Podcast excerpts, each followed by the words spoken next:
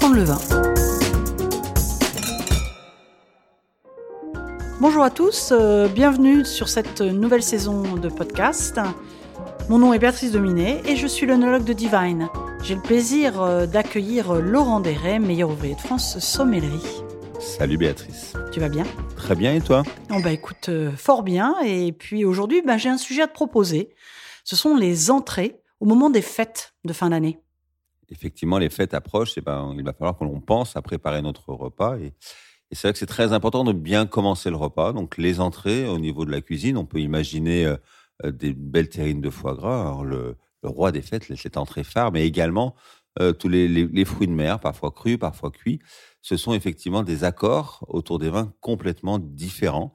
On va imaginer ce, repas, on, on a déjà pris un verre à l'apéritif dans le salon et là on passe à table. Comment est-ce que l'on peut l'accompagner? Donc moi je suis plutôt un, un, amateur de foie gras.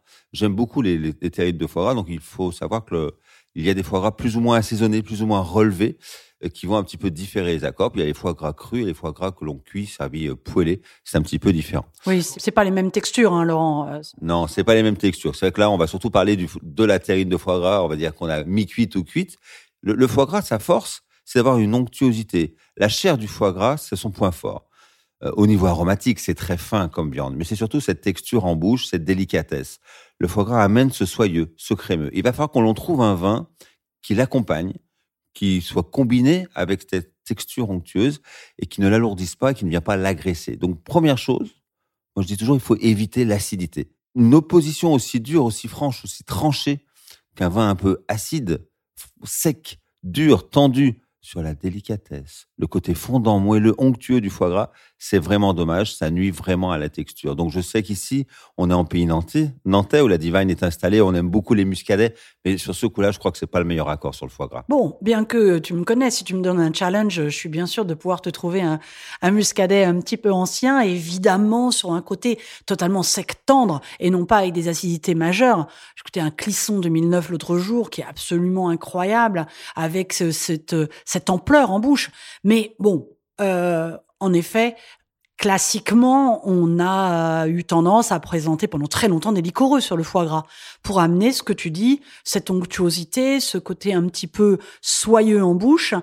Euh, ça reste un très grand classique. Je pense que si on a des très grands liquoreux qui ont des belles vivacités, donc qui équilibrent, euh, où on a cet équilibre sucre-acide en bouche, ça reste un très joli moment. Bon, après, certaines personnes trouvent, se lassent un petit peu de cet accord-là, et il faut pouvoir leur trouver euh, une autre suggestion. Oui, c'est vrai que c'est un grand classique qui aujourd'hui n'est plus très à la mode, mais il faut un peu le comprendre ce classique. Ces vins liquoreux ont une texture, ont en bouche un velouté, une onctuosité, un côté tactile dans le palais qui est tout à fait euh, soyeux et, et, et, proche du foie gras. Donc on fait, c'est un accord de texture.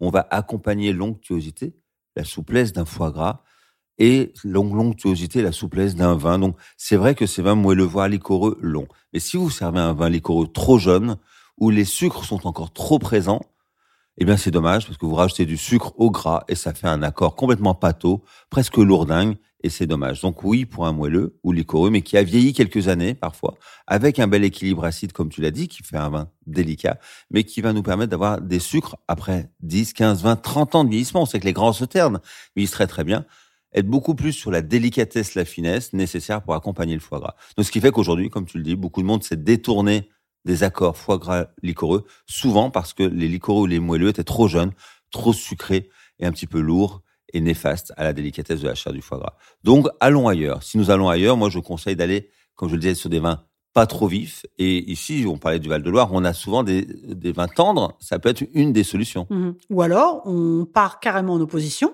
et on part sur des rouges. Ah, l'idée des rouges, effectivement. Dans le sud-ouest, on aime beaucoup hein, le foie gras avec les vins rouges. Alors, il faut faire attention un petit peu, c'est que les tanins soient pas trop fermes, soient pas trop durs non plus. Parce que là, il faut faire attention sur la jeunesse. On peut avoir des vins un petit peu anguleux, ça peut nuire quand même à la délicatesse du foie gras. Tu pensais à quoi, par exemple, toi? Moi, je pensais à un Madiran.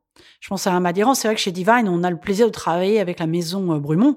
Euh, je trouve que chez, Alain, il, le Montus, après quelques années, a de l'ampleur, mais en même temps, euh, cette capacité d'avoir euh, du fruité, de la gourmandise, et euh, qui est un, pour moi, un joli support au gras euh, du foie gras. Bon, en plus, chez, chez Brumont, il y a une maîtrise de l'élevage en fût de chêne qui fait que cette structure tannique est parfaitement maîtrisée et, et, parfaitement intégrée au vin. Donc là, on va faire un accord de puissance aromatique, un accord presque régional, où on, prend toute la rondeur, la maturité que c'est faire Alain Brumont sur ses tanates pour accompagner, pour des rouges comme ça sur la sur la puissance, sur une viande délicate qui, elle aussi, est pleine de goût. Donc, un accord euh, tout à fait intéressant. Donc, le vin rouge, effectivement, c'est possible. Mais le champagne, avec son effervescence, vient un petit peu rincer le palais euh, gras, est également possible. Des vins blancs pas trop secs le sont également un peu, je pense au Grand Bourgogne, parfois un vieux morceau de quelques années, les grands chardonnays de la Côte de Beaune peuvent l'être également. Donc ça, ça peut être plein d'accords différents. Il faut essayer de sortir des, des, sentiers battus sur le foie gras. Tu vois, Laurent, je voulais parler de toutes les entrées de fête. Eh bien, comme d'habitude, comme on est bavard, on n'a parlé que de foie gras. Donc, euh, je te donne rendez-vous très rapidement pour un nouveau podcast sur, euh, bah, par exemple, sur les fruits de mer. Merci, avec grand plaisir.